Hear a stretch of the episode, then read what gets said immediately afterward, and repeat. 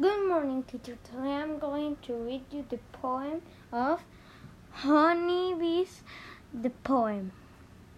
Honeybees are a bright sunny yellow and they are buzzing all day with the shore of fi- flying their hips up with honey.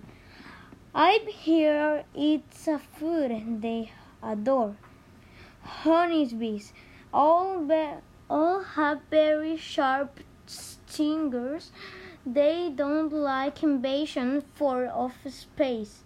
And if you come to need their they will they will they will sting you all over your face.